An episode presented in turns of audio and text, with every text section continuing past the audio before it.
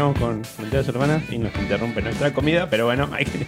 ¿Se puedes explicar cómo iba a pagar 8 lucas de luz? Deja boludo. Por eso. Lo voy a salir a vender. Una vuelta de una sección que el año pasado creo que tuvo mucho mucha repercusión. La, la habías abandonado un tiempito. Y hay que darle un aire, si no. Que saber soltar. La gente se renueva, ¿no? Pero bueno, una de las cosas que más extrañaba esta sección era por esta cortina. Me gustaba, una de las cortinas más me gusta. Así que bueno. En el día de hoy vamos a estar hablando de los hermanos Horten. ¿Otra vez eran hermanos? No. Son los de los Dito Horten, ¿no? Dito. Esos son primos de los hermanos Verga, lo que hacen. Claro, mudanzas. Fletes en la ciudad. Mudate con estas vergas.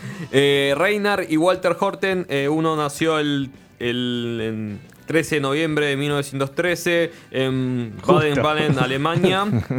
y, y Reimar nació en Bonn el 12 de marzo de 1915.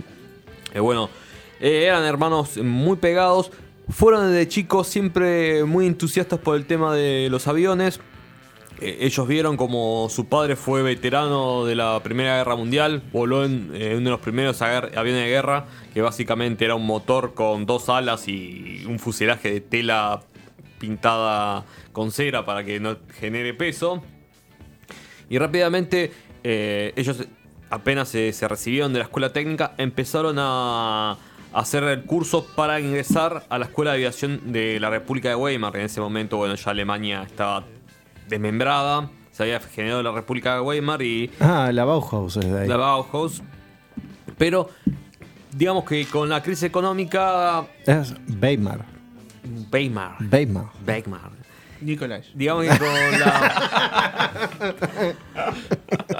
que con la crisis económica se, se empieza como a generar, eh, digamos, de la creatividad en el pueblo alemán. Y ellos empiezan a diseñar aviones que tenían como objetivo primario, primero, eh, con, digamos, con un litro de combustible, en, eh, volar la mayor cantidad de kilómetros, porque por obvias razones, para la crisis Claro, cuanto menor carga de combustible, más Entonces, autonomía. ellos empezaron a analizar y evaluar distintos diseños de aviones y llegan a la conclusión que el diseño de fuselajes de, de una sola ala eran como lo más eficiente. Una sola ala relativo porque lo que hacen ellos es que la parte del avión que sea del cuerpo sea lo más finita posible Sí. y la sección de la ala sea lo más ancho posible. Eso quiere decir que va a ofrecer menos resistencia al viento, va a darle mucha más maniobrabilidad y a la vez... Que de ahí eh, parte el concepto de lo que se conocen ahora los aviones furtivos, ¿no? Bueno, eh, me spoileaste Uy. eh, eh, parte, gran parte de la sección. Bueno, vamos con una canción. Muy buena la columna, Seba, la verdad, siempre un Eh, éxito. En 1932 eh, eh, construyen el H-01 Horton. Es un avión casi, bueno, Qué egocéntricos. realizado por sus propias manos.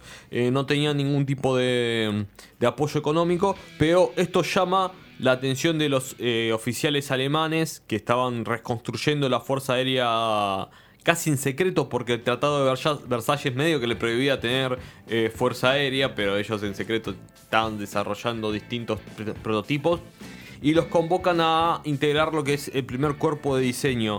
Lo convocan a Walter, que era el hermano mayor, pero Reymar ya les había sido admitido en la Fuerza Aérea como piloto.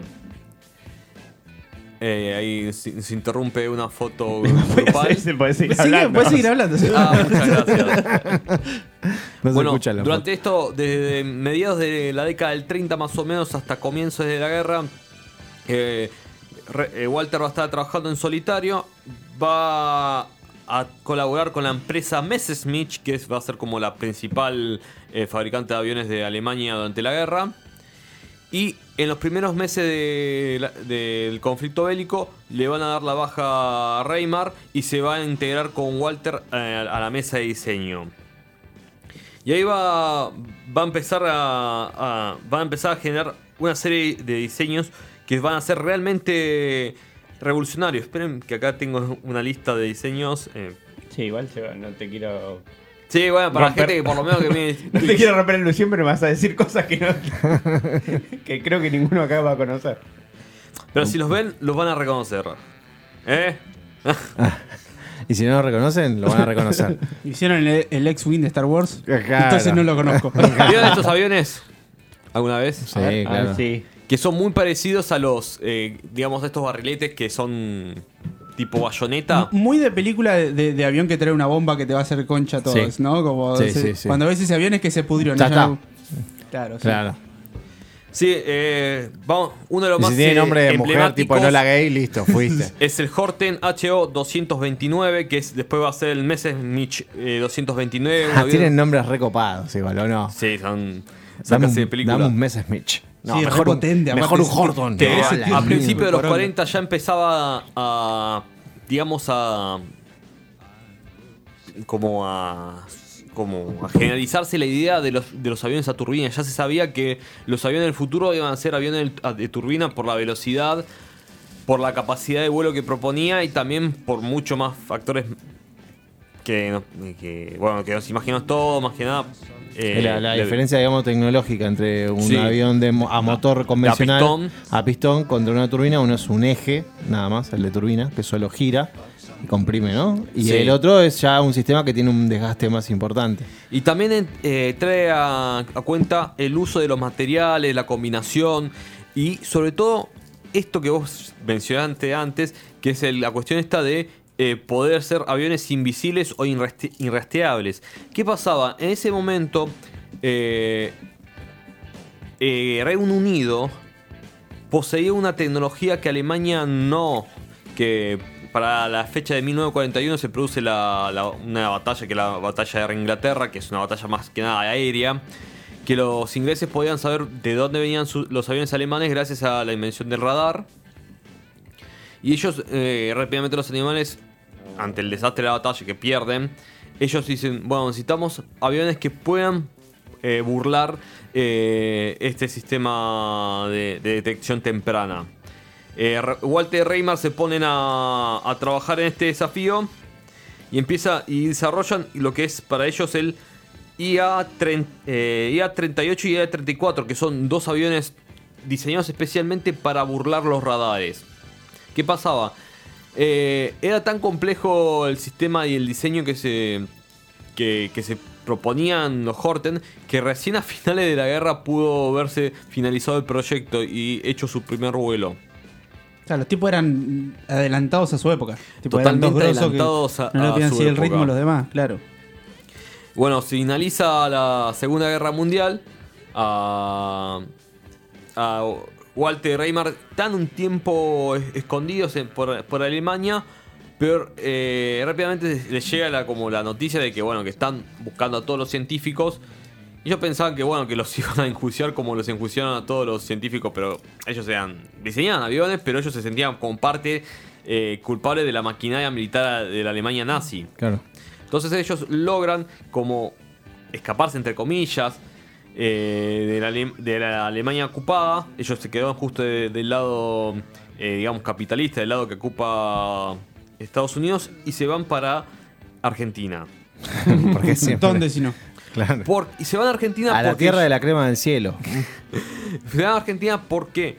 Porque ya hay, creo que lo hicimos, creo que el año pasado el otro hablamos de Kurt Tank, que va a ser el, el que va a diseñar el avión Pulkil 1 y Pulkil 2. Sí. Sí. Kurt Tank era muy amigo de ellos y les recomienda, bueno, es- eh, acá hay proyectos de desarrollo constante, eh, necesitamos eh, gente que nos traiga nuevas eh, ideas de aviones. eh, los recomienda, les llega la carta de recomendación y son eh, aceptados en la fábrica argentina de aviones que está en Córdoba.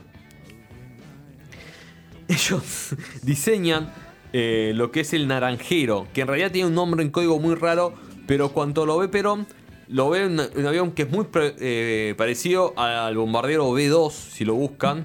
Sí. Si- si Es el de la bomba de Hiroshima, ¿no? No. ¿no? Ese es el B-52, pero Ah, busquen el ok. bombardero B2, que es el bombardero Stealth o bombardero invisible que tiene Estados Unidos hoy por hoy.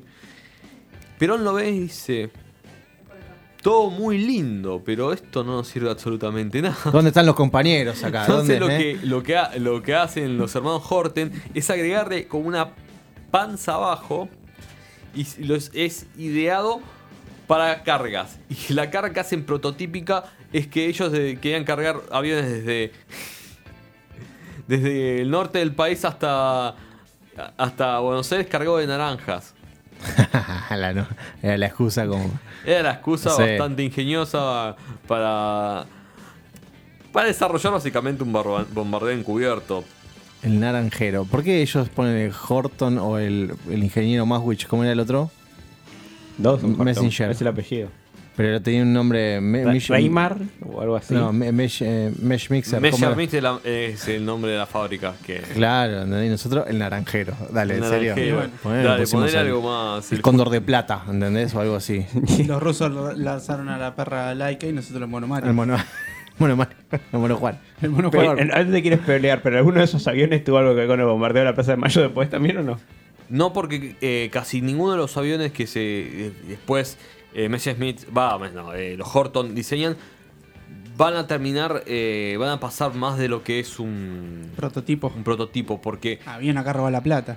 Claro, no, más que nada porque ellos llegan, ellos proponen ideas totalmente revolucionarias. El hermano, Walter, el hermano, ya en 1953, viendo ya cómo estaban las cosas, vuelve de Alemania y queda Reymar en Argentina. Se su- sucede, eh, bueno, la revolución fusiladora, libertadora. Eh, se junta el plenario militar y le prometen a él que se quede en Argentina, que iba a continuar el financiamiento de los aviones. Para 1960 eso se desvanece en el aire, eran aviones muy caros y se dice que había como una presión, digamos, desde el gobierno de Estados Unidos para frenar eh, estos prototipos. Y eso te lo creo. Nunca antes visto. Bueno, y cuenta la leyenda que cuando Estados Unidos estaba desarrollando el, B5 el B2, que es el bombardeo Stealth, porque los rusos están, habían desarrollado eh, Mikolaev eh, B1, Vamos los nombres de las cosas rusas. que era una especie de, de bombardero también, que podía volar tan alto y, y a una velocidad de operación que no los podían detectar. Y si lo detectaban no tenían, digamos, cohete, misil ni cañón que lo pudiera alcanzar, porque volaba a nivel estratosfera. O sea, Carlos no, no, no estaba tan lejos de lo que había dicho. No, no, estaba bastante cerca. Perdonanos, Carlos. Pero volaba en un nivel de, de hasta de la capa de... Claro, porque eh, el- te- por película estoy diciendo, ¿no? Sí. Siempre están, cuando están en ese tipo de aviones, están con máscara. Tan con máscara. de Entonces, ¿qué hecho, pasa? se, se- se- se ve casi el espacio, ¿viste? Que en Claro. un momento es como lo más Estás- alto. Estás a nada de. Lo más alto de- pueden llegar que se congela. de- Claro, a nada de. Ah, ¿no? De que se fue todo. O se prende Entonces- fuego, ¿no vieron Top Gun, la última? Lo que sucedía todavía no era lo vi. siguiente, que los, eh, los rusos, parte de su estrategia militar y de persuasión eh, nuclear, era, bueno, tenían los misiles eh, balísticos, pero si fallaban misiles balísticos, salían estos aviones que eran, eh, eh, ¿cómo se llama? Eh, eh, que no se podían interceptar porque volaban muy cerca del límite con el espacio y a bombardear el resto de los puntos estratégicos. Entonces decían, entonces necesitamos no solamente un avión que los intercepte, sino eh, hacer nuestros propios bombardeos que tampoco sean interceptables. Claro. Yo como- quiero lo mismo. Claro, Yo quiero. Entonces ellos decidieron hacer lo siguiente. Hicimos, no, es eh, operacionalmente no nos conviene hacer que vuelen cerca de la línea de espacio, sino que vamos a hacer un avión que sea interceptable por radares. Y ahí se acordaron de, de Reymar Horten. Se dicen que lo venían a buscar acá a Argentina y él no quería se- irse a Argentina. Estaba, cas- estaba casado y tenía familia en Argentina. Y lo que hicieron es instalaron una especie de laboratorio allá en Argentina, eh, en Córdoba, y el muchacho iba a trabajar ahí y dicen que se tra- diseñó desde Argentina el, bom- el bombardeo B2 eh, Yankee. Toma. Mira qué bien.